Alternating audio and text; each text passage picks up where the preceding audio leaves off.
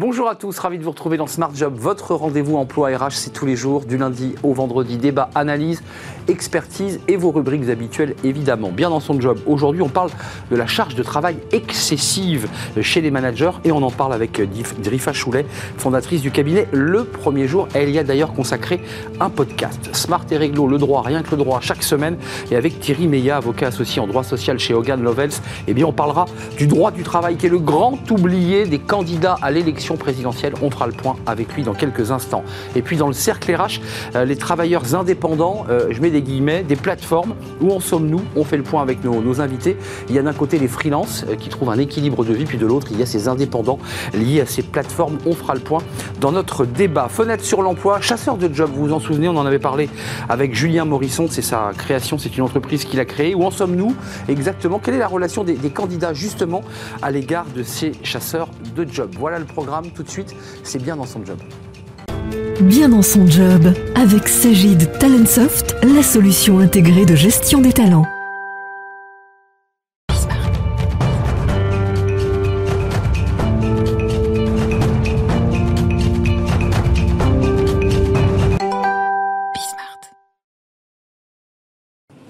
Bien dans son job. Alors euh, là, le, titre de notre rubrique n'est pas forcément adapté avec ce dont on va parler, parce que là, on va parler de managers qui sont parfois surmenés avec des surcharges de travail excessives et qui, pour le coup, se sentent mal dans leur, euh, dans leur job.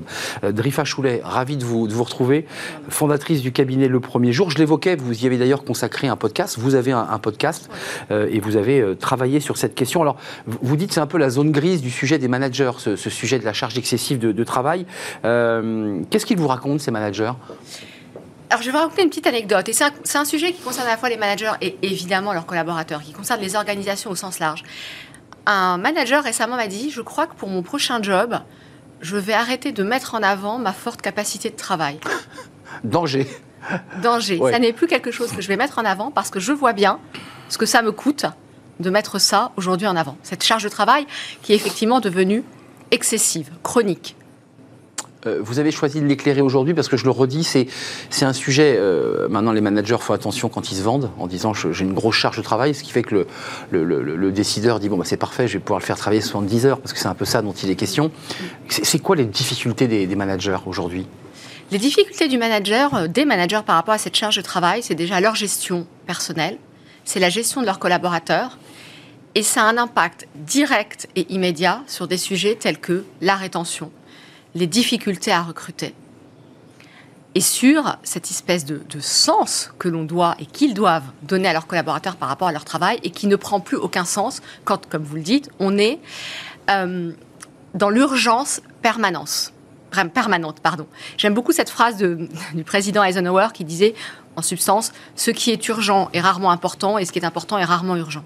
C'est très juste. Or, aujourd'hui, pour plein de raisons, l'hyperconnexion, la gestion à court terme, tout est devenu urgent et du coup tout s'accumule sans, sans plus beaucoup de sens. Vous savez, c'est un petit peu comme le, hamster qui, tourne sans fin. Et, ce qui crée une forme de folie hein, psychologique, parce que tout d'un coup, quand le manager relève la tête, il se dit mais qu'est-ce que je suis en train de faire de ma vie? Parce que c'est un peu ça finalement, qui, ça crée un choc. Commençons par l'hyperconnexion. Alors ça, je veux dire, c'est pas nouveau, c'est pas lié au Covid, c'est pas, mm. c'est une tendance liée au numérique. On a nos smartphones, on a nos tablettes, on a, on a mille sources de communication. Et ça aussi, c'est énergivore euh, et, finalement, ça déboussole un peu le manager. C'est énergivore et on en vient à se dire, mais en fait, c'est quoi exactement mon boulot? Est-ce que mon boulot, c'est de répondre à mes 300 mails? C'est ça. Ou mon boulot, c'est réellement de faire, de manager, de produire, euh, de nouer des contrats? Donc c'est vrai que cette hyperconnexion, comme vous le dites Arnaud, elle date d'à peu près une quinzaine d'années, quand on nous a mis ces petits appareils entre les mains. Mmh. Des fils à la patte, certains disent. Des fils à la patte, qui ont étendu de manière incroyable les journées de travail et qui, euh, et qui ont transformé profondément le travail. Hmm. Euh, il y a le, caractère court-termiste. Alors ça, c'est un sujet, autre sujet important, mais qui est intimement lié à, l'outil smartphone. C'est-à-dire qu'il faut répondre immédiatement au WhatsApp, il faut répondre à un Messenger, il faut répondre à toutes les sources de communication interne. On est dans le court terme. Euh, qu'est-ce, que, qu'est-ce que ça produit? Qu'est-ce que ça provoque? Ça produit, alors je vais peut-être être un petit peu polémique là-dessus. Effectivement, on est ce court-termisme qui se manifeste, comme vous le dites, à travers notamment ces appareils, mais également dans une gestion à court terme des entreprises où pour, euh, pour être synthétique, chaque trimestre, chaque semestre doit être meilleur que le prochain. On en perd du coup la vision à long terme et du coup une certaine planification du travail. C'est pas pour pas pour rien que la France, je crois, a rétabli un ministère de la planification pour redonner un petit peu de, de vision à plus long terme. Mais du coup, ça rajoute ce sentiment d'urgence où tout est, comme on le dit schématiquement, à la fois pour hier et où cette obligation à faire toujours plus impacte évidemment les ressources, et donc c'est toujours plus avec toujours moins. Oui, vous l'avez évoqué, mais c'est un enjeu fort sur les collaborateurs, parce que quelqu'un qui a la tête sur son smartphone à répondre à des mails n'est plus en connexion euh, réelle, donc se déconnecte, c'est le cas de le dire, de son équipe, Ouais. et ça génère évidemment quoi, des grincements de dents, des tensions, des, des crises parfois. Ça génère des tensions, des grincements, effectivement, des burn-out, et ça, ça génère aussi le fait de ne plus aspirer à davantage de responsabilités. C'est également un vrai sujet auquel les organisations sont confrontées aujourd'hui. C'est que les, les modèles, ce que les organisations donnent à voir, par exemple, de leurs managers, ne donnent pas du tout envie aux collaborateurs et aux collaboratrices, ce qui est un vrai sujet, Mm. D'aspirer à plus de responsabilités. Ouais, vous soulevez un sujet, alors là, qui est un peu tabou, vraiment, c'est l'attractivité de ces métiers. Parce qu'il y a 20 ans, 30 ans, on rêvait d'être manager, de gérer des équipes, d'être patron, euh, en quelque sorte, euh, d'une équipe. Là, aujourd'hui, euh, non seulement on ne rêve plus de l'être, mais vous, vous dites que en plus, les managers se barrent, ils quittent leur entreprise. Oui. Ça remet en cause, par exemple, Arnaud, toutes ces politiques de gestion des talents. Les entreprises ont, comme vous le savez, des plans de haut potentiel. Donc des personnes qu'on identifie assez tôt et dont on pense qu'elles vont pouvoir être les leaders de demain. Or, bien souvent, même ce vivier-là, identifié parce que la tête bien faite, des bonnes études, des bonnes écoles, des bons résultats, Ils tournent le dos. ils disent, mais en fait, ah non, mais en fait, ce que vous prévoyez pour moi, j'en ai pas vraiment envie. Voire, j'en ai pas du tout envie. Mais vous, vous, accompagnez, parce que vous avez une, partie de votre vie qui s'est faite dans la banque, dans l'entreprise, c'est-à-dire dans, le business. Euh, là, vous avez changé de, de monde, vous observez, vous accompagnez. Euh, qu'est- Qu'est-ce que vous leur donnez comme conseil à ces managers qui, arrivent en fait en, mille morceaux, épuisés, euh, à bout de nerfs et cherchant du sens? Qu'est-ce que, vous leur conseillez? Heureusement, ils n'arrivent pas tous en mille morceaux. J'essaye, j'essaye de travailler avec eux avant. Bah, ce que je leur conseille, c'est justement de réinterroger le sens de ce qu'ils font. Ces moments de coaching sont effectivement des prises, des moments de prise de recul. Et souvent, ils me disent, mais en fait, l'heure et demie que l'on passe ensemble, toutes les deux à trois semaines, c'est le seul moment que j'ai pour finalement prendre du recul et me poser et voir là où ça dérape, où ça peut potentiellement déraper. Incroyable. Donc ils, ne- ils- ils ne peuvent consacrer qu'une heure et demie avec vous dans ce moment de, de calme et de partage sur le- l'ensemble de leur emploi du temps. Oui. Et du coup, ça met en reflet le peu de temps qu'eux-mêmes peuvent accorder au management. Et d'ailleurs, je crois que c'est un rapport récent de la NDRH qui invite à restaurer ce temps managérial. C'est vraiment d'en faire, moi c'est une de mes grandes convictions, un acte du quotidien. Euh, donc ça veut dire qu'ils ils peuvent reprendre le contrôle. Enfin, c'est ce que vous nous dites, parce qu'on on a l'impression que c'est ingérable, qu'on ne peut pas rattraper le temps perdu, mais vous dites à ce manager que vous avez en face de vous, si tu peux redevenir acteur de ton emploi du temps et du sens que tu mets, c'est bien ça Oui, moi j'essaie de leur faire prendre conscience par des petits éléments. Je voudrais vous en citer un qui est la gestion des deadlines. Hmm. On vous dit toujours, quand on vous donne un travail, C'est pour- hier. C'est pour hier, ouais. La réalité, et je veux dire, je l'ai vécu intimement, c'est que l'immense majorité des deadlines sont négociables. Il suffit juste de dire, alors attends, ce que tu me demandes pour dans deux heures ou pour Tu demain, sais que c'est pas possible. ça n'est pas possible. Ok, donc on va se mettre d'accord, toi et moi. Quelle est la deadline réaliste Vraiment. Parce que celui qui vous la donne, la deadline, en général, il a fait lui-même une deadline. Puis ça descend comme ça. C'est ça. Donc ce sont des petites choses, mais qui peut-être mises bout à bout, effectivement, peuvent redonner ce que j'appellerais un peu de confort. Ouais. Euh, Mais euh, vous, sentez une, transformation de, la manière de travailler des, managers liée finalement euh, à l'accélération, aux pressions, à la mondialisation? Est-ce qu'il y a comme ça un contexte un peu géo, géopolitique qui a transformé la vie des entreprises et donc de fait des managers? Oui, bah, l'incertitude est devenue une data, une donnée clé avec laquelle ils doivent faire. L'incertitude par rapport à leurs collaborateurs, où ça tangue effectivement, l'incertitude du contexte, tout cela se parle et en rajoute effectivement euh, sur leurs épaules. Alors, un dernier élément, ça on l'avait traité sur ce plateau, euh, et on en a déjà parlé, mais c'est ce rapport au perfectionnisme. Alors qu'on retrouve aussi beaucoup chez les femmes, qui, qui, qui, en plus veulent vraiment très bien faire, rendre la copie parfaite. C'est compliqué parce qu'à la fois, euh, il y a des injonctions contradictoires, il faut aller très vite, il faut travailler très vite, et quand on travaille très vite, bah, on ne travaille pas toujours très bien. Euh, comment, co- comment on gère cette, cette équation-là? À sortir du vite et bien, euh, on la gère au niveau organisationnel déjà en accordant le droit à l'erreur. Donc, c'est-à-dire que le manager, là en l'occurrence, accepte Oui, l'idée l'organisation, qu'effectivement, tout ne doit. Enfin, on a le droit de se tromper. Hmm. Ça paraît évident de le dire, mais c'est pas si simple dans l'entreprise. C'est bien pour ça que je, que je parle d'une culture organisationnelle. Le droit à l'erreur euh, et le fait de se dire que, en fait, c'est quoi la priorité? C'est que ce soit parfait ou que ce soit fait. Hmm. C'est un sujet. C'est déjà une bonne question. Mais vous, vous, tranchez comment la question là? Parce que c'est, parfois on est face à ça. Je le fais, euh, mais ça sera fait dans les temps, mais pas euh, au top. Mais je peux le faire dans les temps, mais ce sera plus long. Bah, je crois que tout dépend du sous-jacent. Quand on a des, quand on est comptable, quand on est financier, les chiffres doivent être justes. Il y a des métiers où hmm. ça sera peut-être un peu plus subjectif. Il y a des métiers où on travaille plus sur la subjectivité, plus sur de l'invisible, des choses qui sont évidemment. Oui, la, la perfection n'existe peut-être pas. Oui, pour l'expert comptable, il vaut mieux que, que, les, les, colonnes tombent justes. On, est d'accord. Euh, un, tout dernier mot, euh, quand, ils sortent de vos séances et que vous les accompagnez, j'imagine bien sûr que vous voyez des transformations chez ces managers, mais euh, ils les tiennent sur la durée parce que la pression du système et de l'organisation est tellement forte qu'ils peuvent résister, mais ils sont un peu tout seuls face à une marée. Une marée. C'est tout l'enjeu et c'est pour ça aussi qu'un vrai coaching dure 6 à 8 mois et non pas 2 à 3 mois. Ce que tout coach bien formé essaiera de faire, c'est que de la situation qui a été traitée, des apprentissages soient tirés de manière à ce qu'ils puissent être pérennisés.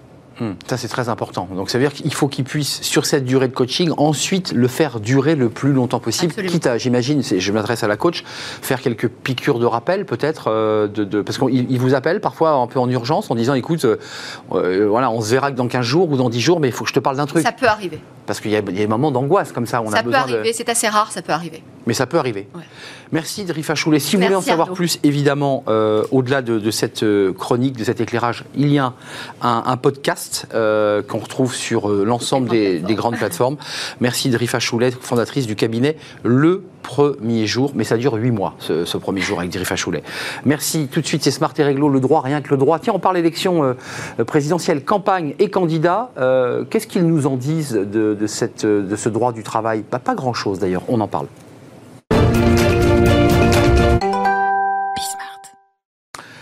Smart et Réglo, Thierry Meillat, bonjour, merci d'être avec nous, merci d'avoir répondu à notre euh, invitation. Vous êtes euh, avocat euh, en droit social dans le cabinet Lowells. je voulais qu'on parle aujourd'hui avec vous, et vous souhaitiez en parler d'ailleurs, parce que c'est l'occasion, à moins de trois semaines d'un premier tour, de faire le bilan par rapport au spectre qui nous intéresse, qui est le droit du travail, de l'action, du bilan du, président de la, République. Euh, vous y avez, vous, vu trois axes de, réforme on, est d'accord, il y a trois grands axes. Il y avait quand même la philosophie de simplification du droit du travail. Ça, ça, avait été porté d'ailleurs dans, dans sa campagne de 2017. Ça, il le souhaitait. Tout à fait, et c'est la première chose qu'il a faite, hein, c'est-à-dire qu'il a, c'est les fameuses ordonnances Macron dont on parle encore et qui ont eu deux axes essentiels. Le premier, c'est la mise en place du fameux barème d'indemnisation du licenciement sans cause réelle et sérieuse, avec donc des limites maximales, ce qui n'existait pas auparavant, en fonction de l'ancienneté du salarié. Il y avait eu une tentative qui n'avait pas marché en 2015 et donc en 2017 ça a marché. À savoir que sur euh, le barème, il y a encore des discussions juridiques et on attend quand même que la Cour de cassation prenne une position définitive sur le sujet. Et contourné dans certaines cours. Hein. Et voilà, il y a des résistances. Il y a, toujours des résistances, et donc c'est la Cour de, cassation va devoir mettre un terme. On va voir dans quel sens. Hein. Donc c'est pas c'est pas un débat terminé. Euh, parce que les magistrats considéraient qu'on ne pouvait pas leur imposer une grille euh, de tarifs, enfin de, de, sanctions, euh, eu égard à la réalité des, faits invoqués dans la. Tout à fait, et, eu égard surtout au préjudice réellement subi. Et donc il y a tout un débat, mais bon, en tout cas ça a été appliqué quand même largement, mais il y a des résistances. L'autre l'autre axe des ordonnances Macron, c'était la mise en place du comité social et économique, le CSE. A tout regroupé. On a tout fusionné, on a tout regroupé, et ça poursuivait une logique de, simplification qui avait déjà été mise en place, il faut le rappeler, par le président Hollande mm. en 2013, avec la fixation des délais préfixes de consultation des comités d'entreprise. Donc, euh, disons que hum, Emmanuel Macron a parachevé finalement une réforme des comités euh, qui, elle, est en place, qui fonctionne après très bien. Euh, alors, il y a des débats sur l'hygiène et la sécurité parce que le CHSCT a disparu, mais c'est en train de se mettre en place.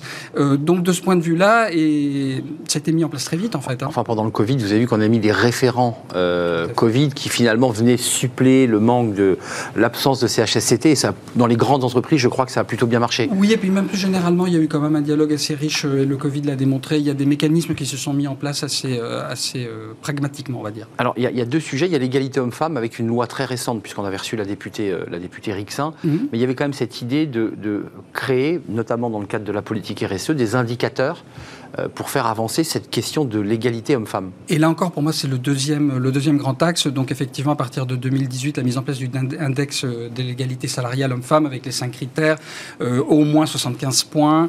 ça là encore, plutôt bien marché. Il faut dire les choses comme elles sont. Les entreprises jouent le jeu. Mm. Euh, maintenant, il y a un site dédié, euh, parce qu'en fait, il y, avait cette idée un peu de shame hein, sur, euh, sur le fait que les entreprises qui n'atteindraient pas devraient, devraient être signalées.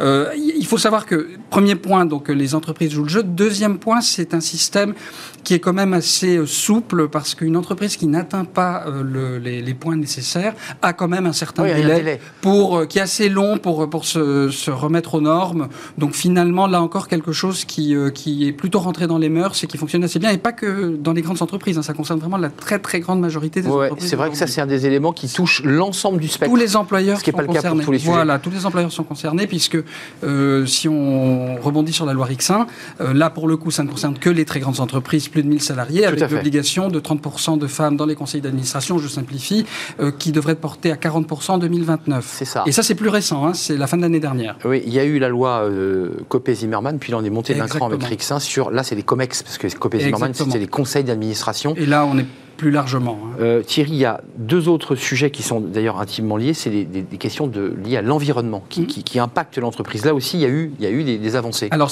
on va dire que c'est un début. Euh, là, pour le coup, je pense que ça demandera à être parachevé. Il y a, je citerai deux choses. Il y a le forfait mobilité durable. Là encore, c'est quelque chose qui concerne à peu près tout le monde. Donc, avec l'extension finalement du forfait pris en charge par l'employeur, partiellement, euh, et pour intégrer les moyens de mobilité douce. Donc, ça, c'est quand même quelque chose qui a été mis en place. Vélo, trottinette. Voilà, tout ça. Et c'est en train, là encore, de se mettre en place et ça rencontre un franc succès. En tout cas, moi, c'est ce qui me revient de, de, mes clients, mm. entreprises, employeurs. Et euh, l'autre, là, pour le coup, pour le moment, on ne sait pas très bien euh, en quoi ça consiste. C'est l'obligation pour euh, l'employeur de consulter les CSE sur les impacts environnementaux de ses projets. Alors, Effectivement, dit comme ça, c'est bien. Euh, on ne sait pas trop en fait le contenu, d'autant qu'on attend le décret d'application de la loi euh, hmm. qui tarde à venir. C'est comme pour un projet de loi. Euh, c'est comme pour un texte de loi. On vérifie l'impact environnemental exactement, de, la loi. C'est exactement, c'est exactement la même idée. Sauf que tous les tous les projets d'une entreprise n'ont pas d'impact environnemental, donc il faudrait savoir quand même circonscrire un petit peu. Dans mon sens, il faudrait déjà limiter ça aux projets qui ont un véritable impact environnemental, puisque tout projet n'a pas. Oui, d'autant que je pense que ce que vous voulez dire Thierry, c'est que l'entreprise est en train de vous dire, moi je vais avoir des masses de papier à remplir pour des sujets qui concernent euh, l'achat de trois, trois paquets de crayons et, et, de Et surtout, ça risque de devenir, contrairement aux autres réformes qui étaient très pratiques, ça, ça, ça, fait un peu paperasse. Quoi. c'est exactement Il va falloir que je rajoute le paragraphe à chaque fois et qu'est-ce que... je mets dans le paragraphe. Oui, c'est ce qu'on entend. Alors encore une fois, c'est pas, pas du tout, euh, je trouve pas que ce soit une mauvaise idée. Hein. Je, trouve simplement que ça demande vraiment à être précisé euh, dans le cadre. Et c'est peut-être un conseil qu'on pourrait donner aux candidats et à celui qui sera élu dans quelques semaines. Juste avant de nous quitter, parce que là, vous avez fait un petit benchmark des candidats. Alors, c'est vrai qu'on euh, a un peu la tête sur, euh, sur ce conflit en Ukraine, mais, mais les candidats parlent quand même euh, de, du travail. Alors, vous vous dites, il parle beaucoup de choses, mais enfin finalement pas beaucoup. Or, or, la, grande mesure Macron, il y, a, il y a une semaine, du candidat sur les retraites, qui vient cristalliser des choses, euh, et puis Pécresse qui, euh, elle, a décidé de déréguler les 35 heures. Elle le dit pas comme ça, mais c'est la fin des 35 heures, quoi. Oui, alors mon commentaire général, c'est que justement, c'est faible. En, préparant l'émission, c'est qu'on dirait qu'une sorte de consensus, personne ne veut réformer le code du travail complètement. Et pourtant, tout le monde le dit. Hein. Oui, mais personne ne veut remettre, remettre, quand on regarde dans les programmes, hein, personne ne veut remettre en cause le contrat de travail. Vous savez, la flexi-sécurité dont on parlait tellement il y a cinq ans, bon, plus personne n'en parle. Alors pas tout à fait, parce que le candidat euh, Macron, pour le coup, lui, il veut que le compte épargne-temps devienne portable. Donc il y a quand même cette idée, comme pour le CPF, de portabilité. Mais disons qu'on on a abandonné ces grands débats structurants euh, sur, le, sur le code du travail, euh, sur le contrat de travail. Alors effectivement, vous avez, vous avez des mesures, mais elles sont assez partielles. Madame Pécresse, effectivement, veut repasser à 39 heures, mais en augmentant de 11% les salaires, sauf accord d'entreprise ou Exactement. Donc en gros, elle dit liberté aux partenaires sociaux. Alors certes, euh, c'est déjà largement le cas quand même. Hein. Aujourd'hui, les 35 heures, euh, bon, c'est quand même, il en reste plus forcément grand-chose non plus dans beaucoup d'entreprises. Oui, parce qu'en ce temps, il y a eu Fillon, il y a voilà, il y, a eu tout et puis il y a eu les accords, donc euh, donc ce serait un peu acté un, un état de fait. Et il y a les baisses de charges. Et les baisses de charges. Et- Alors ça, c'est revenu. Alors ça, c'est intéressant. Avant, juste avant de nous quitter, il reste peu de temps, mais je constate, ayant une vue un peu panoramique de quelques élections présidentielles, c'est le grand retour Oui. des baisses de charges. Ça n'avait pas été traité beaucoup avant. Exactement. Et donc, là, en fait, on- euh, donc en fait, on, on dirait qu'il y a un consensus sur le, travail, le quoi. règlement, mais voilà, le code du travail on veut pas, mais le coût. Le coût. Mais je pense que c'est vrai, puisqu'aujourd'hui, le problème qu'a la France, surtout dans le domaine industriel, c'est un problème de coût. Et comment faire, effectivement, pour, euh, pour garder notre système social? Parce que là encore, on sent bien qu'il y a quand même un consensus, dire on va pas, on va pas réformer totalement notre système social, mais il coûte cher. Le fameux Et comment modèle. on fait, effectivement, pour faire fonctionner Ouais. le modèle français et Ouais. garder la compétitivité, encore une fois, dans le domaine industriel, vu ce qui se passe en Ukraine, vu ce qui se passe un peu partout, on a quand même envie de réinternaliser un peu tout ça. C'est ça. Vu qu'en off, certains hommes politiques vous disent quand même qu'il faut toucher au modèle social, mais, mais ils ne le disent pas officiellement. Euh, sauf qu'Emmanuel Macron l'avait dit à travers deux vidéos, une récente et puis une dans son bureau où il avait dit on dépense trop d'argent. Oui, Euh, mais on en dé- même temps, dans le programme, c'est- mais c'est pas dans le programme. Voilà, c'est On les sujets on n'en parle sensibles. pas beaucoup. Bah, ça sera des thèmes de, de débat dans notre émission. Merci Thierry Meillat d'être venu nous rendre visite. Merci. Avocat associé en droit social chez Hogan Lovells. Je vais oublier Hogan. C'est une erreur. Bah non. Merci en tout cas de nous avoir rendu visite, spécialiste euh, justement de ces questions de, droit du travail. On fait une courte pause. Tiens, on va s'intéresser à un sujet qui intéresse tous les avocats. Les indépendants. Indépendants de plateforme, évidemment, on, on parlera d'ubérisation, de ces salariés qui sont liés sans avoir de contrat à une entreprise, à une seule parfois entreprise, puis il y a les autres, les indépendants qui vivent d'une manière euh, heureuse euh, cette relation au travail, sans contrat, ils sont freelance, ils travaillent dans la création, ils travaillent dans l'hôtellerie. On va parler de la situation des indépendants avec mes, invités, c'est juste après la pause.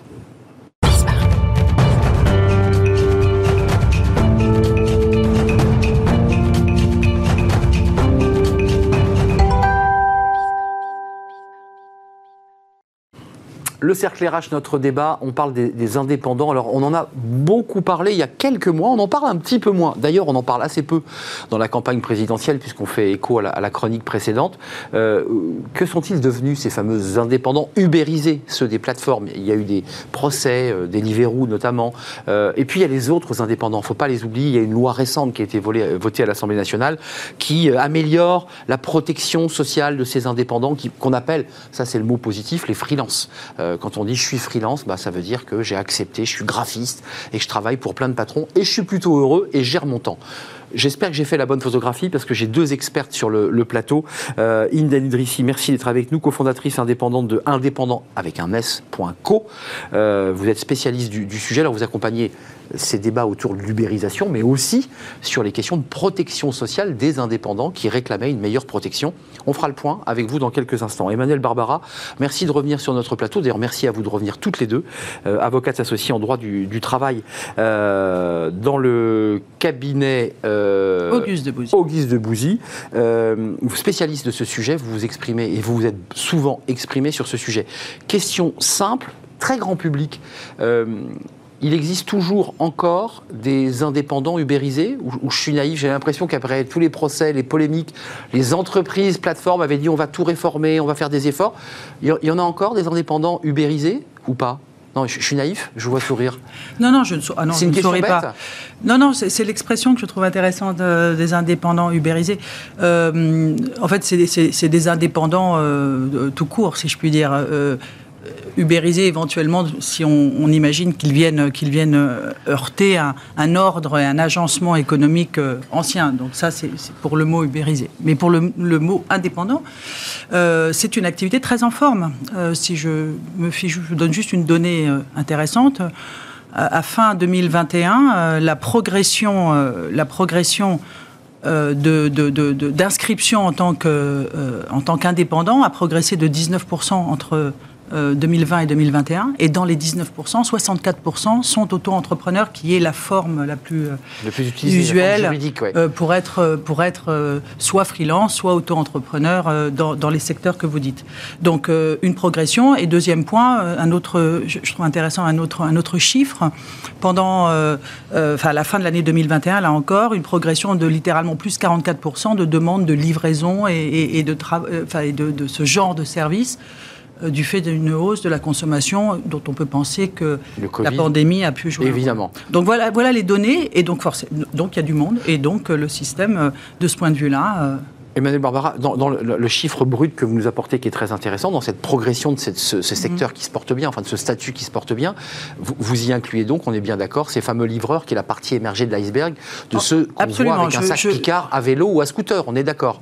Tous les chiffres que j'indique sont indifférenciés. Et, d'ailleurs, ils posent un problème eux-mêmes, parce que je me fie là à un rapport du mois de mars 2022, on n'est pas en retard, de la DARES, qui explique que pour les plateformes, comme on dit, B2B, c'est-à-dire business to business, c'est-à-dire de professionnel à professionnel, donc des, services, euh, en, réalité, on n'arrive pas à pister parce qu'il n'y a pas de système de référentiel suffisamment précis. D'où cette globalisation, en fait. Oui, de, de, pister qui est quoi et qui va où. et donc, on a un mal fou. On a des chiffres qui sont flous. Donc on ne sait pas si c'est 100 000 ou 800 000. D'où ma question, la répartition, parce que c'est vrai que la partie émergée de cet iceberg, il suffit de se balader dans Paris ou dans des grandes villes pour voir ces gens qui ont soit la. alors, les, plus chanceux ont vraiment la marque Deliveroo avec un vrai sac isotherme, puis les moins chanceux, si j'ai bien compris, ont juste le petit sac Picard euh, abîmé, usé, en scooter ou à vélo et continuent à faire de la livraison qui progresse, dites-vous.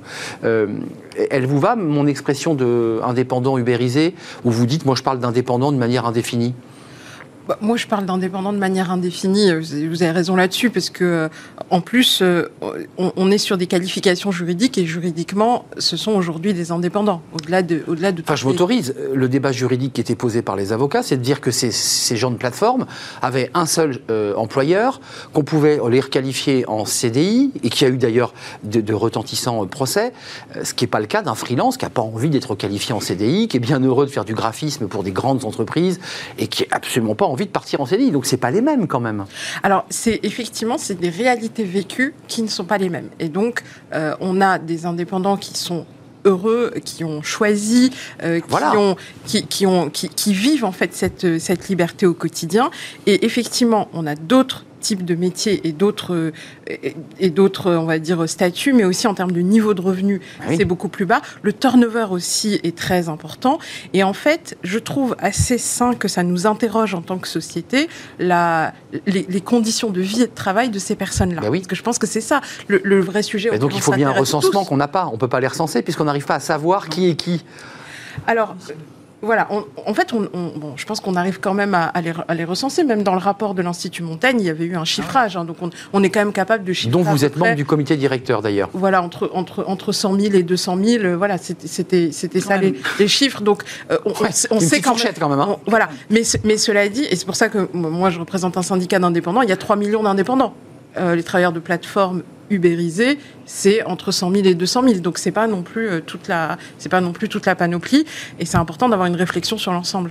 Euh, je précise que vous avez vous aussi une structure parce que vous êtes aussi au contact des indépendants. Vous avez une entreprise. Oui, tout à fait. Non mais il faut, le préciser. Vous, vous, faites, vous dirigez indépendant.co puis vous avez aussi un système d'aide, d'accompagnement des indépendants sur l'aspect assurantiel dont il faut qu'on parle parce que. C'est ça, absolument. Donc moi je, je dirige une mutuelle, WeMind, qui accompagne des indépendants et des entreprises. Donc sur les questions de protection sociale, ça me permet de bien connaître le sujet. Avant de parler des mutuelles et de la protection sociale, qui est la grande angoisse des indépendants, parce qu'en fait, ils se jettent parfois dans ce métier sans trop, euh, sans savoir au départ qu'ils vont devoir euh, se protéger, euh, payer leur mutuelle, s'organiser. un mot quand même sur notre monde, notre rapport au, travail. Vous évoquiez des chiffres de la DARES très récents, vous dites c'est un, un statut qui se porte bien vous, l'avocate qui, avait une vue panoramique, comment vous l'analysez? C'est lié au fait que l'emploi se porte bien, mais le salariat est un peu plus malade? C'est que les salariés, aujourd'hui, sont en train de sortir de ce statut pour partir dans des modes plus, plus libres, plus indépendants? Euh, euh, On pourrait dire ça.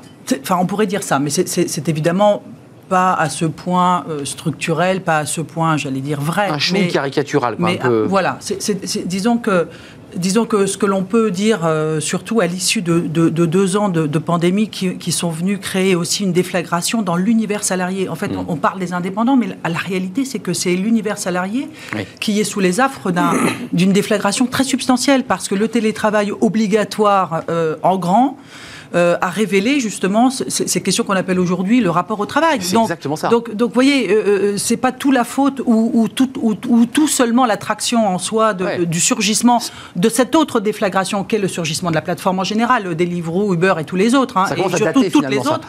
Donc oui, c'est vieux. Voilà, ça commence à dater dans le sujet. 5 ans, 5 ans, c'est une vie. Enfin, franchement, c'est très loin. Donc ce rapport au travail, vous, vous l'évoquez fort justement, et je pense que l'amplification et la révélation de, de, la pandémie sur, sur que fait pourquoi faire Tiens, je suis augmenté derrière mon ordinateur, mais alors dans le fond, est-ce que je peux pas vivre ailleurs? Est-ce que je peux pas travailler autrement? Est-ce que je pourrais pas d'ailleurs empiler des statuts La multi-activité est en train de gagner à mm. terme, à terme, encore une fois. Il n'y a pas de grand soir, il n'y a, a, pas de fin du CDI, il n'y a pas de rien, rien de tout ça.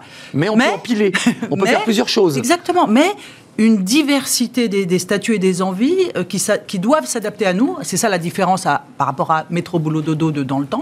c'est que désormais, je peux avoir une, vague, une vague influence sur ce que je veux faire, comment je veux le faire et avec qui, etc. C'est ça qu'on est en train d'observer. Donc vous dire euh, que, c'est un, un, mouvement uniforme, c'est pas vrai, mais vous dire que c'est poli, euh, poli avec des formes multiples, destinées à, caractériser finalement un, un, système très ouvert et très hétérogène, la mm. réponse est oui.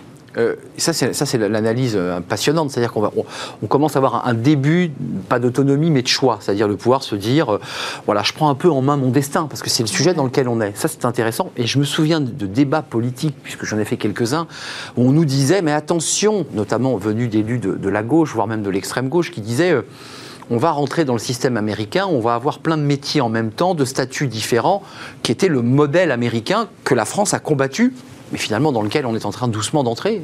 Est-ce qu'on peut le voir aussi de cette manière? Oui, bien sûr. Il y a à la fois la liberté, puis il y a aussi l'idée qu'il faut accumuler plusieurs boulots à la fois pour trouver du bien-être et pour pouvoir avoir un pouvoir d'achat qui nous permette de vivre. Bien sûr. En fait, vous, l'avez souligné au début, euh, vous avez des indépendants, des freelances dont on peut penser qu'ils sont heureux parce que ça se passe bien. Ils, le sont pour certains. Euh, et tout à fait, ils le sont. Et donc, euh, ils, se créent leur propre liberté, leur propre sécurité, ils voyagent, etc. Et puis à côté de ça, la réalité du, du travail pour d'autres pour d'autres niveaux de revenus, dans d'autres activités, les choses elles sont beaucoup plus complexes parce que effectivement le, le monde du travail américain il fait pas rêver quand vous devez cumuler trois mini jobs ah, pour pouvoir vous en sortir et être fatigué, euh, des, mamans avec des enfants, bah etc. Et on vous dit que vous serez indépendant, hein, pas le choix. Voilà, hein. et on vous dit que vous êtes indépendant parce qu'en fait, qu'est-ce que ça veut dire quand on vous dit que vous êtes indépendant? Ça veut dire que vous n'avez pas de garantie d'activité. Le jour où il n'y a pas de travail, on vous en, on vous en donne pas. D'ailleurs, c'est ceux qui démissionnent euh, en grande, en grande partie aux États-Unis. Hein. C'est la grande démission. C'est ça. Donc, euh, alors, je ne sais pas si je peux parler de protection sociale parce que je pense bien que c'est le, c'est l'enjeu, le sujet, c'est le sujet de notre époque parce que les sujets de statut, on en parlait un petit peu avec Emmanuel avant de rentrer sur le plateau. J'en étais, mais évidemment les, sujets de statut, ils occupent les juges, ils occupent euh, voilà, donc c'est voilà les avocats, etc. Donc c'est bien qu'on discute des statuts. Mais si on discute de la réalité vécue, je suis malade, je suis malade, je tombe malade. Exactement. Et oui. Qu'est-ce qui se passe quand je tombe malade? Qu'est-ce qui se passe quand il n'y a pas d'activité, plus d'activité? Qu'est-ce qui se passe quand je dois me former, me mmh. reconvertir? Donc en fait, il y a un parcours de vie, un parcours professionnel. Et ça, c'est tout le sujet de la protection sociale. Et donc vous l'avez souligné, on a eu des avancées l'année dernière, le plan indépendant. Oui, et une loi votée récemment. Voilà, la, loi qui vient d'être votée.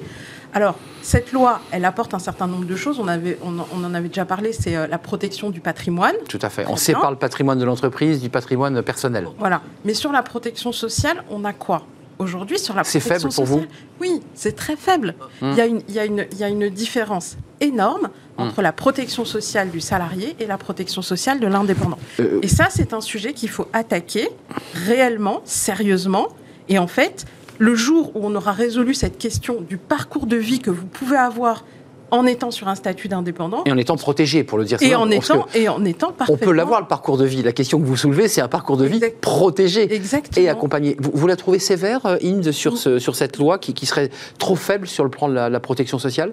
Enfin, en tout cas, la, loi, si vous faites référence à la loi sur le patrimoine, elle, n'a pas pour objet uniquement de résoudre cette question-là, parce que c'est essentiellement, là encore, une histoire de statut et de patrimoine. Mais euh, euh, en, fait, enfin, j'ai simplement un tout petit peu sourcillé parce que euh, le, on assiste quand même depuis plusieurs années, enfin vraiment depuis plusieurs années, à une forme de, euh, d'harmonisation et de, rapprochement, hein, parce que des, statuts, je veux parler de la maternité par exemple, des indépendantes femmes ou des salariés, la durée est, la même. Euh, la protection sociale complémentaire, figurez-vous, dans la loi de finances de sécurité sociale pour l'exercice 2022, pose le principe d'une complémentaire chez les indépendants applicable en 2023. Donc, euh, vous voyez, on se rapproche. Et sur ce qu'on appelle l'ATI, c'est-à-dire l'allocation du travail indépendant, vous vous souvenez sans doute de, la loi, de, enfin, en 2017, on avait dit, voilà, on va mettre en place un système d'assurance pour les indépendants. Oui, alors c'était un... Enfin, bon, ça n'avait aucun sens. Ça n'a pas marché, d'ailleurs. Non, et puis en plus, il fallait, il fallait qu'il y avait quelque chose d'assez humiliant, en quelque sorte, de passer par un redressement judiciaire, enfin, tout ça pour... Euh, bon, enfin... tout ça est, en refonte. On est, on est actuellement dans les projets de décret qui ont pour objet de remonter le, montant, de trouver une forme de calcul sur la base des revenus des trois dernières années un peu plus, plus, plus, plus souple. Voilà, euh, on, améliore le système. donc, euh, ça, reste plafonné, non, mais ça reste, plafonné à 800 euros ça reste plafonné à 800. Mais on était à 600, on était à zéro il y a, il y a 5 ans. Donc, enfin, on est d'accord que... Non, mais je, plafonné à 800, ça permet quoi, ça? Juste qu'on soit bah, concret. 800, 800 au lieu de 800. D'accord, bon.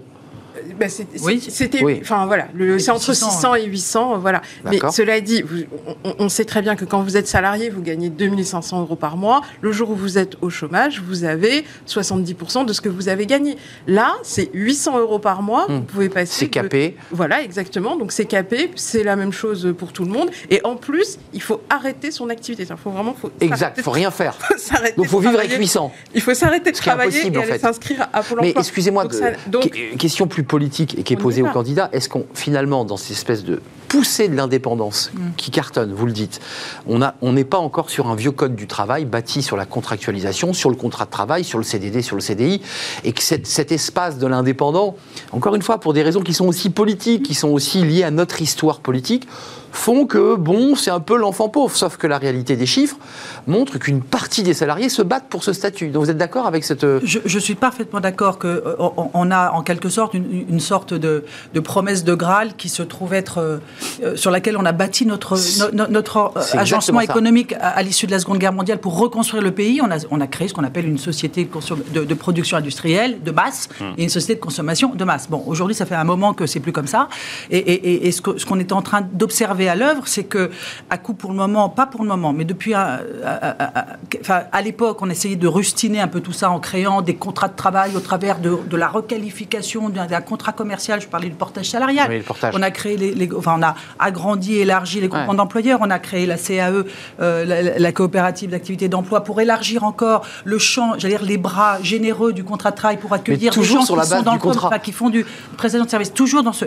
Bon, la question qui se pose aujourd'hui, c'est quelle est la place réelle euh, des, indépendants et être indépendant, est-ce désirable ou pas? Parce que c'est une question politique, puisque jusqu'à présent, c'était le CDI, etc. Le CDI, 30 ans d'ancienneté et de moins en moins en cours et en tout cas de moins en moins Moi, je me rappelle du ministre qui avait lancé les auto-entrepreneurs, puisque aujourd'hui c'est micro-entreprise, mais à l'époque, je me souviens des débats à l'Assemblée sur cette micro-entreprise, c'était des débats d'une très grande violence. Je ne sais pas si vous vous ah souvenez. Ben, tout à fait. Euh, et, vous, donc ce statut était mal accepté. Non seulement il était mal accepté, mais ce qui est intéressant, c'est qu'il a été mis en place, qu'on le veuille ou non, la loi a été votée avant même que ne surgisse la fameuse première plateforme qui a, qui, a, bah, où on a trouvé une forme de, de débouché bah, intéressant. Évidemment. Mais, ça mais vous imaginez, donc. Euh, bon, enfin, non, mais vous devez le ressentir, parce que je pense, excusez-moi de revenir à mes fameux livreurs que je croise assez régulièrement, comme tout Parisien qui se balade dans la ville. Euh, il a un accident de, vélo. Euh, il se casse le genou, ne peut plus travailler. Il, il reçoit par course 4 euros. Enfin, ses revenus sont assez faibles. Il a une mutuelle, il a une couverture. Comment il s'en sort, ce garçon? Non, alors d'ailleurs c'est intéressant parce que moi j'aime bien positionner le sujet sur la question des droits sociaux des bah, indépendants. ouais. Vous êtes vous êtes livreur très souvent. Vous avez des personnes qui sont jeunes, qui sont en première année d'activité. Tout à fait. Alors je vais vous dire quelque chose qui va vous étonner, c'est que quand vous êtes salarié et que vous avez un accident, c'est votre premier jour de travail, vous avez un accident, vous êtes indemnisé. Automatiquement. Automatiquement. Quand vous êtes indépendant, vous avez une indemnisation à condition que vous soyez en deuxième année d'activité. Donc la première année, on est la même pas couvert. première année, vous avez zéro. Mais vous vous rendez compte? Vous avez zéro. Mais vous vous rendez compte? Et ça, je, l'ai eu il n'y a pas très longtemps, un développeur informatique euh, qui a eu un accident. Euh, il s'est fait, euh, enfin, il s'est fait percuter par une voiture. Il était développeur informatique en première année d'activité. Voilà, il n'est pas riche, hein. Il avait zéro. Comme le livreur qui avait un accident. Et il n'a pas été couvert il est, donc il n'est pas indemnisé parce qu'il est en première année d'activité. Donc après, aujourd'hui, c'est pour ça que c'est pour ça que c'est des sujets qu'il faut poser. Il faut, se demander pourquoi. Vous avez raison de le poser. Pourquoi on pense qu'un salarié, quand il commence dès le premier jour, premier jour bah voilà, vous rentrez ici sur votre plateau, on est au travail, voilà, a un accident, Dieu merci, on est couvert. Par contre, on est indépendant. Le la première année d'activité, ben, vous n'existez pas. Donc, ça fait partie des choses que, nous, on pose sur la table en disant reprenons la question des droits Une égalité des, droits. Et, réfléchissons à comment il faut faire évoluer ça. Le mot égalité des droits, quand on confronte deux systèmes, l'un qui est notre modèle traditionnel d'un modèle de l'indépendance, qui est l'entreprise, le patron, l'argent, la richesse, tout ce que ça véhicule de fantasmes, le système ne le veut pas. On voit bien qu'il marque une différence entre l'indépendant dans sa symbolique, et le salariat. Parce que c'était dans sa symbolique. Rappelons quand même que les indépendants étaient essentiellement occupés, j'allais dire à l'époque, quand on appelle tous ces gens-là des non-salariés, c'est-à-dire en négatif, hein, quand même, je rappelle. Les non-salariés. Euh, des non-salariés, des nobodies, en Ouais, quelque sorte. C'est on on Euh, les quoi. TNS, c'est quand même euh, vaut mieux pas quoi. hein, ça pourrait sauter à la figure. Oui, vous avez raison, le- le, non salarié est déjà quelqu'un de faut faire, faire attention. Mais par ailleurs, ces non salariés ils sont ils sont, ils sont répartis essentiellement euh, de manière traditionnelle euh, euh, commerçants, activités, artisans, activités ça. libérales, enfin et chefs d'entreprise. Enfin, certains, je dirais, parce que maintenant Ouais, il y en a de moins en bah oui, Ouais. loin s'en faut, enfin pas tous. Et donc euh, voilà, c'était ça la catégorie. Alors forcément, elle s'étoffe. Donc forcément, on a des, des, des sujets. Mais euh, à quel moment ça casse Vous nous dites, bon, il y a cette première année qui n'est pas prise en charge, qui est une erreur que j'espère le législateur euh, réparera Ça- un jour. Oui, oui, bah vous- oui, oui, c'est- à l'œuvre. Ah non, non, ça, ça y est, c'est à l'œuvre. Bah oui, oui, c'est plus que ça. deuxième Ouais, sujet, par la masse des indépendants, par l'augmentation de ceux qui choisissent ce statut, il y a une poussée voilà, par le bas qui va faire remonter aux députés, aux élus, aux maires, enfin j'imagine. Euh, il y a un autre sujet qui est fondamental, il y a la protection sociale, vous l'évoquiez, puis il y a l'idée que cet indépendant, je ne parle pas de celui, entre guillemets, qui, qui est lié à des plateformes et qui, qui galère, mais il y a celui qui gagne bien sa vie. Il y a l'indépendant qui a beaucoup, beaucoup de, de clients, euh, qui a accumulé un bon salaire et qui un jour va voir une banque et il lui dit bah voilà, je gagne euh, 7000 euros par mois, j'ai bien réussi, là ça marche bien. Bah, le banquier lui dit quoi? Mais mais dites donc, et vos fiches de paye, mon ami Mais voilà. Si c'est pas mal, c'est pas mal. Mais vous auriez un bulletin de paye que ça m'arrangerait pour, ma- pour, mon, euh, pour mes règles de gouvernance diverses, les- pour que ça rentre dans les cases. Donc pas de bulletin de pays, pas, pas, pas d'appartement. Là, vous touchez d'un sujet, alors là, avec Inde, on en a beaucoup parlé, ça a été vraiment un de nos sujets de, de- de- travail, même à, à l'époque de ce, de ce rapport-là que tu évoquais tout à l'heure. C'est, l'idée qu'on a, on a un sujet de réconciliation des actifs et surtout d'accès au logement, point 1, point 2, accès au crédit, point, euh, qui soit adossé à autre chose que le, le- le brave bulletin de paye. Il faut qu'on l'adosse à un autre scoring. Mais on, on fait comment? Parce que là, au moment où on se parle, c'est la réalité des indépendants. S'ils si, poussent la porte de la banque à, à l'ouverture, elle doit être ouverte, euh, il est tôt. euh, ça là, aujourd'hui, ça marche pas. Le, le type lui dit non, non, mais il y a une loi qui. Non, il n'y a rien qui protège l'indépendant dans la banque.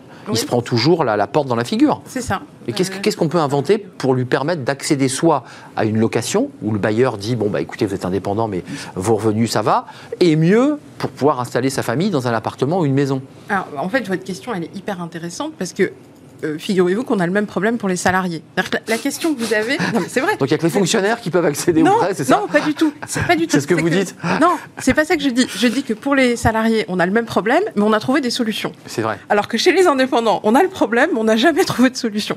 Alors je vous donne un exemple. Quand vous êtes salarié, vous allez euh, pour louer un appartement, on va vous demander de gagner trois fois le loyer, etc., ça. etc. Si vous ne rentrez pas dans les critères, eh ben vous avez une garantie d'État que vous pouvez présenter à votre propriétaire qui est gratuite. Donc c'est un droit social qui est gratuite parce que vous êtes un salarié à faible revenu et tout que c'est compliqué pour vous. Vous avez des critères qui sont facilités, c'est-à-dire qu'on vous demande pas de gagner trois fois le loyer mais seulement deux fois le loyer et on vous facilite les choses et vous n'avez pas à payer et cette garantie elle fonctionne vis-à-vis des propriétaires. Maintenant quand vous êtes indépendant, vous pouvez demander cette même garantie mais à condition d'avoir moins de 30 ans. Si vous avez plus de 30 ans, vous n'avez plus droit à cette aide Mais sociale. des règles un de- peu, de la- dingues que vous nous Voilà. là. Donc, du coup, donc moi je pose la 30 ans question pourquoi 30 30 ans. Pourquoi 30 Pourquoi ans 30 ans Donc, posons. c'est que la question, c'est que le législateur, en fait, a réfléchi et est allé jusqu'au bout des solutions pour les salariés. Il ne l'a pas fait pour les indépendants. Il faut le faire. Donc vous voyez bien qu'il y a- il y, a toujours quand même deux regards, ouais. deux manières d'aborder les sujets quand on est salarié. Euh, Le législateur, il est, il est plus prompt à trouver des solutions. Enfin, peut-être que c'est compliqué. 90%, pour- 90% de la population active est salariée. Oui, Donc, un, un peu moins, mais enfin, euh, c'est quand même ça. C'est ça. Voilà. Donc, euh, Donc il y a quand même une masse de salariés qui, Oui, domine, qui le système. Bien sûr. Euh, vous êtes d'accord C'est ça, c'est Oui, un vrai oui, c'est sujet sur lequel il faut avancer. Mais qu'est-ce qu'on pourrait Ouais. inventer? Qu'est-ce que l'avocat, euh, le, le juriste, peut proposer? Parce que vous êtes aussi force de proposition au législateur, de dire euh, aux bailleurs, aux banquiers, j'imagine que les banquiers, on peut les réunir, leur poser la question. Enfin, les Et on leur banquiers pose la travaillent, question. travaillent sur la question parce qu'ils ont observé cette, cette- cette poussée sociologique Bah, qui fait qu'ils ne peuvent pas non plus faire comme Se si, couper des on clients, euh, exiger bah, euh, sûr. des contrats de travail à tour de bras lorsque lorsqu'il y en a moins. Mais euh, donc ils, y pensent. Ça, sin- sincèrement, sur la, la technique bancaire, je, je ne saurais répondre. Mais ce qu'il y a, de- de- enfin, d'abord, il faut quand même observer que c'est pas aussi catégorique que vous le dites. C'est-à-dire que heureusement, ils s'y sont mis un peu. Un C'est-à-dire qu'ils font en fait une sorte de scoring sur le revenu euh, euh, professionnel, peut-être patrimonial des dernières années, Les pour bilans. projeter, pour etc. Et des bilans Ils vraiment les bilans. pas sûr, Donc euh, disons que c'est plus difficile d'accès parce que c'est moins euh, facile bah oui, à, les bulletins de paie, c'est facile. Hein. Euh, voilà, ils font une analyse de bilan, ils font une analyse de, de, de, revenus, ils font une analyse sur les trois dernières années, ils regardent bah, les, les, les, déclarations bah, fiscales. ils voient, et ils si arrivent. tous les mois ils ont gagné 5000 euros, euh, ils voient bien que sur non, deux années... Non, mais ce qui est intéressant, c'est de se demander si dans le fond, euh, si dans le fond l'idée de, créer un, un, un statut d'actif, je parle de la protection sociale, un statut oui, partagé en, en disant l'objectif c'est de travailler, peu importe le statut, on va pas se battre là-dessus, mais revanche, ça qui est intéressant. Mais en revanche, voilà, on donne des, des, des droits qui sont très comparables les uns aux autres. Étant précisé, le seul bémol que je dis à cette idée, c'est qu'on ne peut pas non plus indifférencier tout le monde, parce qu'autant dire que tout le monde est, bah. salarié et tout va bien. on rentre à la maison et, et, je veux dire, une fois qu'on a dit ça, tout va bien. Or, on sait bien que ça. Enfin, on va pas rentrer maintenant dans cette conversation, mais c'est techniquement pas la même chose. C'est pas la même chose, ni techniquement, ni, dans la, ni dans le psychique, ni dans le droit, parce qu'on met par terre non seulement le droit du travail, bon, mais le droit commercial. Parce que les prestations de services, il y en a partout. Il y en a vraiment partout, partout, partout. Et à quel moment ça s'arrête? Quand on est deux, on n'est plus dans la. Là, vous mettez le doigt dans quelque chose de. On rentre dans quelque chose qui est, qui, qui est l'édifice, là, pour le coup. Bah oui, vous touchez à la cathédrale, là. Euh, donc c'est la cathédrale. Si bien qu'on n'est pas tous salariés, maintenant, il faut quand même arranger, faire en sorte qu'il euh, n'y ait pas des, des, citoyens de deuxième zone du, point, du, en tout cas, d'une protection sociale amoindrie. Que les indépendants ne se sentent pas des citoyens de, seconde zone alors qu'ils gagnent bien leur vie, qu'ils s'épanouissent et qu'ils sont heureux dans, dans, le choix de vie qu'ils ont fait. Je mets de côté un certain nombre d'indépendants, on, on va parvenir, mais qui sont toujours reliés à une entreprise plateforme par une forme de, non pas d'esclavagisme, le mot est trop fort, mais de, de lien qui, les tient par une, forme de faux contrat qui n'existe pas. Vous êtes d'accord avec moi? Ça existe toujours. Je ne suis pas d'accord avec vous, parce que c'est une analyse qui est une casuistique. Je veux dire, je ne peux pas répondre comme ça. Non, la réponse est non. Je, ne suis pas d'accord avec vous. Je ne suis pas d'accord avec vous. Eh bien, ça tombe très bien. J'aime bien quand on n'est pas d'accord avec moi. Ça sera le mot de la fin. Emmanuel Barbara, avocate associée chez Auguste Debouzy, spécialiste en droit du travail. Vous êtes membre du comité directeur de l'Institut Montaigne. Et c'est un sujet, on l'aura compris, qui, qui vous habite, sur lequel vous travaillez et que vous faites avancer d'ailleurs. Euh, d'ailleurs, avec Inde El Edrissi, parce que vous vous connaissez bien, euh, cofondatrice indépendante de indépendant.co, co, il y a un site internet, c'est pour les indépendants, et euh, votre entreprise, when, j'arrive pas le, In j'étais pas loin, vous. Et je voulais juste te dire une seconde, parler du site 3 millionsdindépendants.com qui est le site qu'on a lancé pour la présidentielle et qui, qui recense tous les problèmes rencontrés par les et donc, voilà, sur lesquels nous attendons des réponses. 3 millions d'indépendants.com. C'est ça. Voilà, en direction des candidats, parce qu'on l'a vu ce matin, ils parlent trop peu du droit du travail. Hein, ils parlent des grands sujets macro, mais vous êtes, hein, vous direz pas. Ah, vous êtes d'accord avec ah, moi cette ah, ben, euh, Je suis ah, d'accord avec vous. Barbara est d'accord avec moi. C'est la fin de notre débat. Tout de suite, c'est fenêtre sur l'emploi.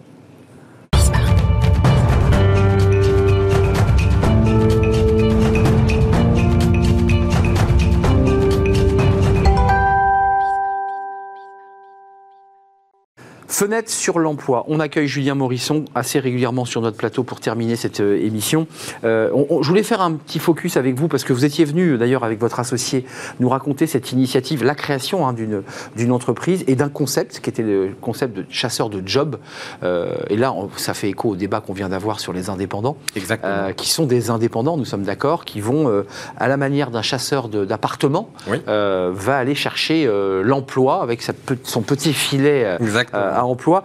D'abord, un, où ça en est, et deux, comment les candidats on réagit parce que les candidats sont habitués au job board, au cabinet de recrutement classique. Comment s'est passée cette rencontre?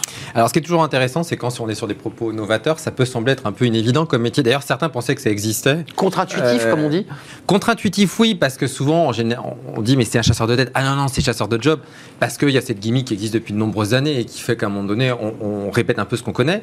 Mais néanmoins, ce qui est plutôt intéressant, c'est que ça a été très bien perçu par les candidats qui se sont dit, pour la première fois, on a un professionnel qui va nous accompagner et un peu faire un point sur le marché et trouver les bonnes opportunités professionnelles. Donc le marché réagit plutôt bien sur, sur, sur ce dispositif-là. Et donc, nous, tout l'intérêt, c'est d'être amené à recruter finalement euh, ces, euh, ces, chasseurs de jobs. Euh, qu'on soit précis, parce que je suis demandeur d'emploi, je, me dis, tiens, c'est quand même une initiative intéressante, je vais, je vais, me tourner vers vous ou vers celui qui est le référent de ma région, puisque mmh. l'enjeu, évidemment, de trouver des, référents régionaux.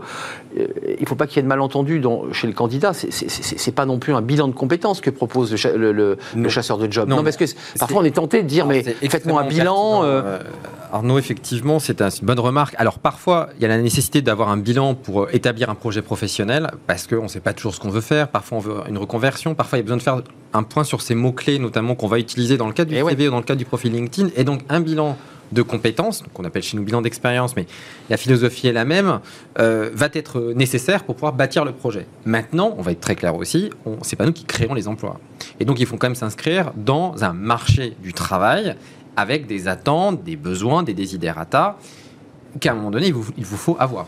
Donc ça, veut dire qu'il faut que le chasseur de job euh, ne fasse pas rêver le candidat sur un bassin d'emploi donné, puisque je, crois que vous avez vraiment des capteurs, et l'objectif c'est d'avoir des capteurs partout en France. Euh, là, vous êtes évidemment dans le développement de, la structure, mais ceux que vous avez déjà mis en place, mm. il faut quand même qu'ils resituent les enjeux d'emploi dans le bassin. Enfin, si on cherche l'aéronautique euh, du côté d'une région où il n'y en a pas, c'est compliqué, il faut dire change de région. En fait, il est là le sujet. C'est-à-dire que autant dans l'immobilier, on avait cette habitude, on peut même regarder des magazines où on se dit, bah, je regarde à peu près les prix d'immobilier. Ça ne veut pas dire que certains sont pas plaisir, parce qu'ils ont acheté il y a 20 ans, 30 ans. Là, c'est vrai que le point que l'on peut euh, constater, c'est soit des personnes qui connaissent bien leur marché, qui savent, ils n'ont juste pas les bons réseaux, ils savent pas tout à fait comment faire. Euh, donc là, ils ont besoin de quelqu'un qui va accélérer leur repositionnement. Et après, on a aussi toute une partie de clients qui sont amenés à nous solliciter et pour lesquels on sait que le marché ne répond pas favorablement et pour lesquels il faut faire des cuts. Les cuts, c'est soit un cut de compétences parce qu'on est en pleine digitalisation. Je vous cite un exemple concret parce qu'on en parlait il n'y a pas si longtemps sur le retail. Mm. Très clair que désormais, ne pas savoir ce qui se passe en e-commerce, tout comme d'ailleurs dans les banques, ne pas comprendre ce que c'est qu'un processus d'achat digitalisé, aucune entreprise n'a recruté. Il faut être très clair. Hein. Pareil aussi sur les niveaux de rémunération. Euh, j'en avais notamment parlé dans le cadre d'une chronique. Il y a un décalage entre la nouvelle génération et l'ancienne génération pour laquelle il faut prendre conscience que vous avez parfois du simple au double, voire du simple au triple. Donc il faut faire des réductions de rémunération. Donc votre chasseur de job ou vos chasseuses de job, euh, parfois font un peu redescendre le candidat parce qu'il sort d'un poste où il avait une aisance, une rémunération, puis on lui dit maintenant le marché il, n'est plus le même. Mais au-delà même de redescendre, c'est qu'il y a la moitié des, des, personnes qui nous, qui nous contactent avec qui on ne va pas signer de mandat. Parce que vous considérez que c'est pas possible. Soit derrière, c'est à peu près dans un cas sur trois, on n'a pas encore l'expertise, et donc là, c'est pas dire que le marché, c'est le secteur. donc là, on l'a pas, on l'a pas. Dans deux cas sur trois, c'est les deux grands items. Hein. C'est rémunération, trop décalé par rapport au marché, ou des trous de compétences. C'est-à-dire qu'en 2022, vous êtes dans la communication, vous parlez pas anglais. Mais à un moment donné, le chasseur de job, c'est pas un magicien, et il doit vous dire désolé, moi dans mon réseau, vous ne parlez pas anglais, je peux pas vous positionner sur, cette, sur ce, sur ce job-là. C'est souvent des gens qui sont restés 20-25 ans dans une entreprise, mm. notamment dans des groupes qui ont évolué en interne, pour qui la compétence, notamment anglais, mais je pourrais citer d'autres compétences, n'était pas forcément un prérequis. Mais qui, au bout de 20 ans, qui veulent aspirer à des postes, moi j'ai notamment une DIRCOM en tête qui a 120 000 euros et elle veut pas un euro de moins, c'est-à-dire que 115 000, elle refuse, elle parle pas anglais, elle connaît rien aux nouveaux outils. Elle est à donc vous la signez pas Alors là, en l'occurrence, la chasseuse l'a signée. Nous, on préconise un chasseur. Vous l'a pas hein. dit Elle nous a dit, oui, finalement, à refaire, j'aurais peut-être parfait. Bah, c'est-à-dire, c'est-à-dire que là... Elle galère, pour le dire. Oui, là, clairement. Elle, accompagner cette Oui, parce qu'en fait, elle comprend pas. C'est-à-dire, moi, je propose des rémunérations qui sont 110, 115. Donc, je suis quand même pas complètement décalé par rapport à 120. Et elle me les refuse toutes. Donc, il va... Bah, à refaire, elle, elle, re-signera pas une De vous à moi, c'est exactement comme pour une maison. On ne compare pas un homme à une maison, mais, l'idée, c'est que parfois, il faut accepter de baisser le prix de son bien parce qu'on ne le vend pas pour repartir. naturellement, tout à fait. C'est passionnant hein, de, voir cette relation entre le candidat et justement vos chasseurs de job indépendants. Exactement. Et ce qu'on observe aussi, c'est que dans les Dernier mot, Julien. Dans les entreprises, de plus en plus, on a des critères nouveaux qui arrivent, c'est-à-dire euh, du full remote, les valeurs qui arrivent, l'expérience collaborateur. Ça vient des tendances des plus jeunes qui veulent que l'entreprise aussi évolue avec son temps ça sera le mot de la fin. Chasseur de job, c'est ce nouveau métier à la rencontre des candidats et de cette relation un peu particulière. Merci d'être venu nous rendre visite. Vous êtes le fondateur du cabinet BI aussi, d'ailleurs. Euh, merci à vous, merci de votre fidélité, évidemment. Merci à, toute l'équipe. Merci à, Mani à la réalisation. Merci à Alex pour le, son. Merci à Fanny Griesmer. Et merci à Carla pour l'accueil invité. C'est toujours un plaisir de partager ce moment avec vous. Je serai là demain. Bye bye.